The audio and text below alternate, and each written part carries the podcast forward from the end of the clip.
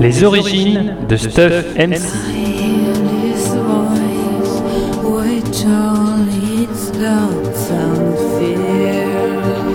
Romance spéciale anniversaire Pommecast de Pomme 24.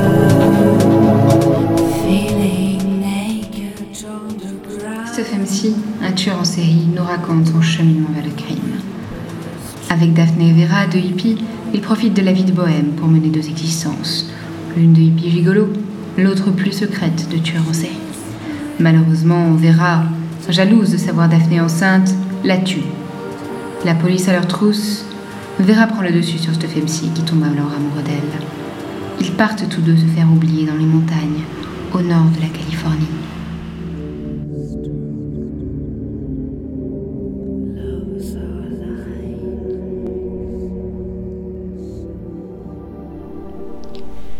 Nous voici à la fin de mon exposé. J'espère que cela a valu le temps que nous avons, que vous avez accepté de passer à mes côtés. Demain soir, devant un parterre de quelques personnes ou parents de mes victimes, je pourrai voir le poison se disperser. On m'aura recommandé d'inspirer profondément avant que tout le gaz ne soit libéré, afin de m'éviter une lente agonie.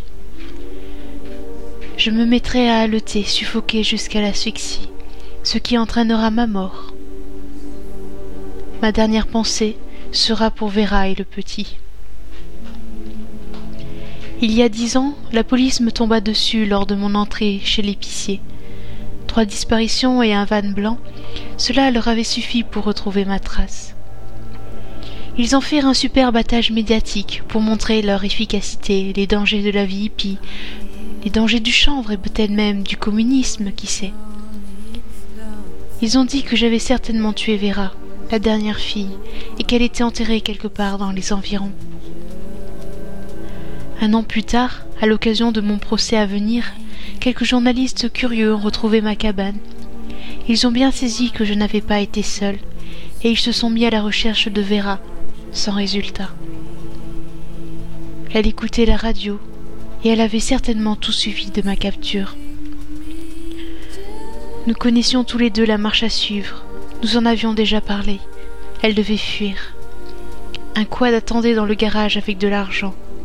Elle a certainement trouvé refuge en Europe avec Stuff Mac Jr. Mon procès fut inintéressant. Les psychologues m'expliquèrent des choses que je ne savais pas. Ma mère morte que je voulais retrouver, l'épanouissement de la femme, la volonté de domination. Mais il n'avait pas trop d'idées pour le sang. Pourtant, c'était la seule chose que je trouvais évidente. C'était celui de mon père, que je prenais chez les femmes de caractère, et je m'en abreuvais pour me donner de la force. Enfin bref, je l'ai laissé dans le doute, c'était plus amusant. Reconnu coupable de neuf meurtres avec préméditation et sévices, souvent le décompte est inexact dans ce genre d'affaires, mais c'est surtout pour arranger les familles.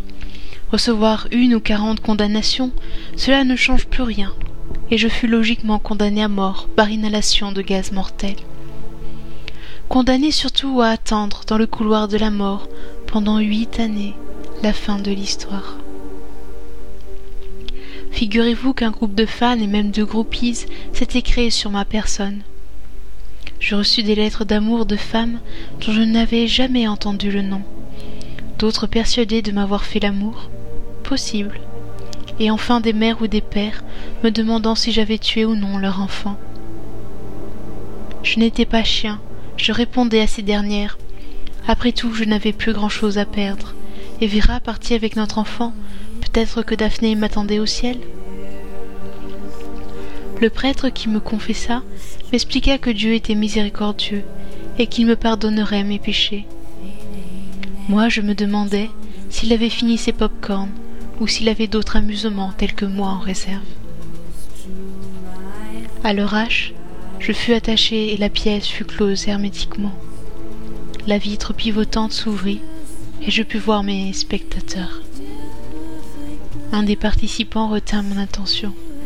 Une femme aux lunettes fumées, une coupe de cheveux au bol, peu usitée dans la région en ces années 80. Même la coupe de vêtements me faisait penser à ailleurs, l'Europe. Vera C'était Vera dans l'estrade des spectateurs. Elle était venue pour assister à ma mort.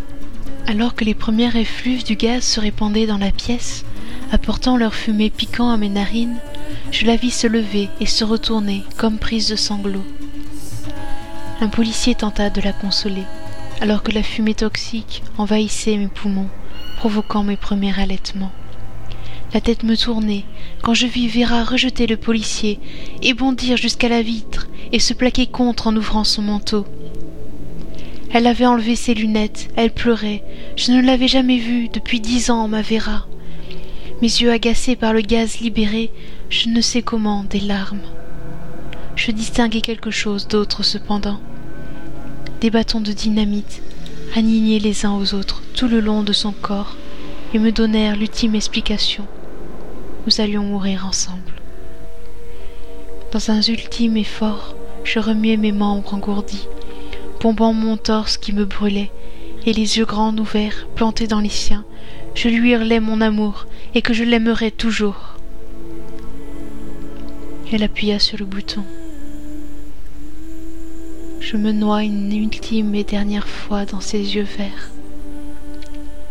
Notre fils est sans doute caché quelque part dans ce monde.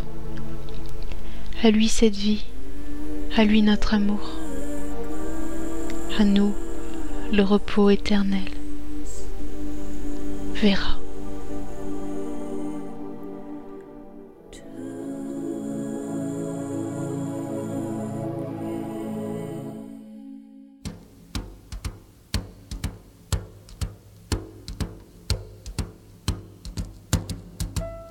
Fly me to the moon, let me play among the stars, and let me see what spring is like on a Jupiter and Mars.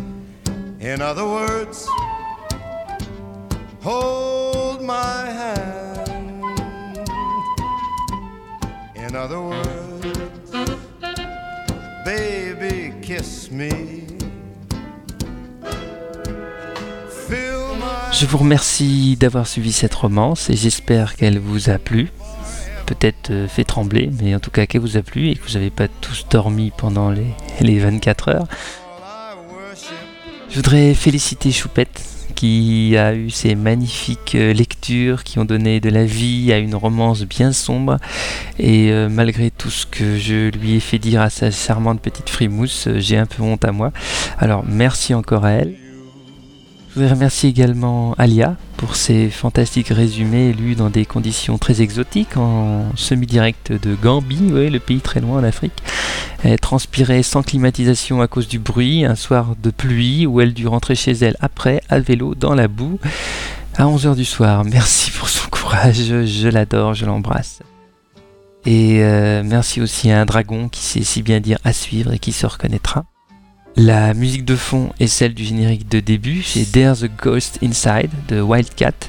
C'est sous l'essence Creative Commons, vous trouverez ça sur euh, macjams.com. Et le générique de fin, c'est une chanson de Bart Howard, Fly Me to the Moon, chantée par Frank Sinatra.